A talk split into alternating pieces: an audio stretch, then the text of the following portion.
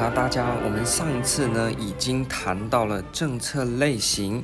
的零和里面有两个，我们讲说叫做管制型，还有重分配型。那这两个呢，都是因为啊，它是零和的性质，有一边的人的好处被拿走，拿去给另外一边的人了，所以呢，就很容易起争议。因此呢，我们说在政策执行上面，哦，它比较适合用上而下的推动，也就是呢，要有政府在上面强力的来去执行啊，不然的话呢，你起争议的，大家吵一吵。然后呢，什么事情都不用做啊，这个就没办法。那今天呢，我们就来讲一下非零和的东西喽。那非零和呢，顾名思义嘛，我们上一集已经讲过了，也就是呢，零和就是零和平，那非零和呢，就是没有那么的火爆啦。那相对来讲呢，比较不太会有那么多的争议啊。那有哪两个类型呢？就是分配型和自我管制型。在上一次我们已经大概讲过这两个类型的意涵，这次我们就稍微再把它讲细一点。那分配型呢？首先我们来看一下，它顾名思义啊、就是讲我们在分配东西嘛。那跟重分配型差在哪边呢？重分配型多了一个重，所以呢，重那个字呢，就会把你原本啊，我有很多东西，你把我这边拿走，然后呢，重新分配啊，把我多的东西拿去给那些不够的人。那这样子的话呢，我被拿走，我会不开心。那分配型的没有那个重啊，就单纯的是政府掏一钱出来给人啊。那这样子的话呢，相对来讲，诶，没有什么人的权益受到损害啊，所以这样子的话就是呃非零和的类型。我们一样是在课本上面的文绉绉的定义，他会想说呢，政府把利益或者是义务分配给不同的群体，所以呢，单纯是政府啦，你们这边是单纯的政府。把利益和义务做分配，那跟我们前面的重分配型有没有？它多哪个？多了把某一个群体的利益和义务转嫁到另外一个群体，所以你看到这两边就差在这边。它因为政府不是自己掏腰包，而是去掏其他人的腰包啦，所以呢就是重分配啊，分配呢就政府自掏腰包，把利益或义务呢拿去分配，这样子。好，那它影响的第一个好处啦，满足各方需求嘛，因为政府自掏腰包嘛，像政府要发快筛剂，谁会说不好呢？反正你政府掏的嘛。那如果政府呢，把原本要分配给可能大学生的，要先把它拿去分给国小的同学，这样大学生就会不开心，那就重分配。啊、现在呢，政府直接发大傻币啦，那当然各方需求都能够满足嘛，是不是？尤其选举到了嘛，这个分配型大家就很熟悉喽。那坏处是什么呢？当然政府大傻币嘛，那。呃，一时傻逼一时爽嘛，那但是呢，政府财政的负担就会越来越严重。那反正呢，大家好像也没有很 care，所以要发快筛啊，到处乱发，市政府也发，中央也发啊，大家都会用这个快筛试剂呢，在那边造福民众啊啊，其实是可能是为了自己选举啦的考量，我也不晓得啊。这样子呢，其实是造成财政的负担很大。反正我们政府很有钱嘛，对不对？啊，另外一个呢，比较麻烦的呢，叫做沉默输家，这个 silent loser。什么叫沉默输家呢？也就是呢，今天政府要在分配利益的时候呢，一定是谁叫的有糖吃嘛，这个是一个不变的铁则嘛。但是呢，今天不叫的呢，他可能就分不到糖了。但是他不叫，代表他不需要糖吗？诶，反而是他最需要的人呢，最没有发声。那我们再讲具体一点，有哪一些人是沉默输家呢？因为他沉默，所以他输了。OK，你这样去记，哪一些人会沉默呢？简单，第一个就是不清楚自身利害关系的。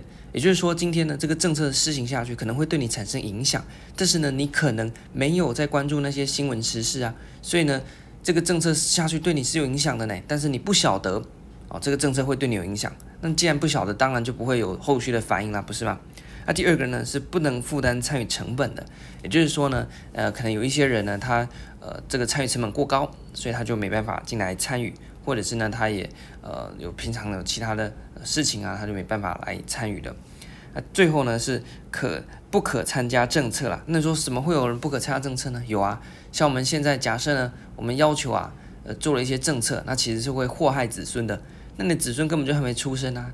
对不对？甚至呢，他可能还是一个小 baby，他出生了，他还是一个小 baby。那这些祸害子孙的政策，这些还没出生的未来世代，或者是那些小 baby，有办法这样奶嘴吐掉呢？也跑上街去抗议吗？他们还不懂事嘛。但是这个政策对他们二十年后可能会有很严重的影响嘛，对不对？那这个呢，就是三种啊。所以第一个呢，就是不想、不能和不行啊，这大概这三种。那三种呢，再讲一次哦。第一个是不清楚自己利害关系，这个政策会影响到你诶。啊，我不晓得，那我怎么会去表达我的意见呢？啊，所以我就沉默了，我就输了。第二个是呢，我要参加的这个成本太高了，啊，可能呢，有很高的门槛啊，比例如说，这都是专家学者啊，没有像每次疫情都说要找专家学者啊，我一个市民小老百姓，我那个又不是什么医学专家，什么医学学者，对不对？那这个参与成本是不是很高？我为了跟你们这个专家学者来参与我们这个疫情，到底要怎么样管制？我要先去念个医学系，然后拿个医师的证照，然后想办法混个可能医学博士嘛，对不对？那成本就很高。第三个呢是不可参加的，这个不可呢是客观上面呢。你还没出生，或者是你还只是一个小 baby，但是你可能这个政策会影响到你，那你没办法参加，所以你也保持沉默，那沉默呢你就输了，在这个分配型过程当中呢，啊你就没办法享受到呃应有的好处，或者是呢可能因为他把利益分配给别人，相对来讲你的这个利益呢就嗯、这个没有办法分给你了，那一来一往之间呢你也是输了嘛，对不对？好了，所以呢我们具体来讲。有哪一些案例？消费券嘛，直接给你这个买东西，像振兴的五倍券。另外一个人给你什么什么补助？有没有最近什么什么防疫补助啦、杂七杂八的补助啦？这个都是分配型的。啊，分配型的在运用的时候呢，你就要很小心啊。啊，第一个呢，它我们讲说它可能是被选举的政策买票。那第二个呢，是政府资源毕竟是有限的。那如何分配，一样是要达到我们前面讲的公平性啊，公平的分配啊。那这这个分配型的政策也是一样重要。那只是因为说呢，在重分配型，它会影响到具体影响到某一族群，所以呢，这个重分配的公平性呢，非常的强调。不然的话呢，被剥夺利益的那些人会很不爽。那同样的，在分配型呢，公平性还是非常重要的。但是呢，因为它没有那么直接的去侵害到某一个族群啊，呃，所以相对来讲呢，就比较没有那么受到重视。但是它还是重要的。另外一个，我们谈一下自我管制型哦。自我管制顾名思义就是呢，诶，政府只给你一个大原则，那具体的细节你们就自己去自己管自己吧。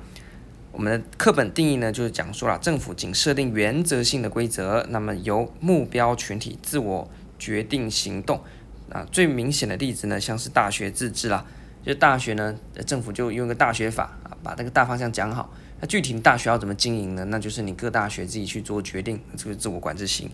另外一个呢，像是呃不爱做，我告诉你说，原则上我们要礼让哦，啊你不礼让有没有办法呢？也没什么办法啦。那这个就是希望人民可以自我管制嘛，对不对？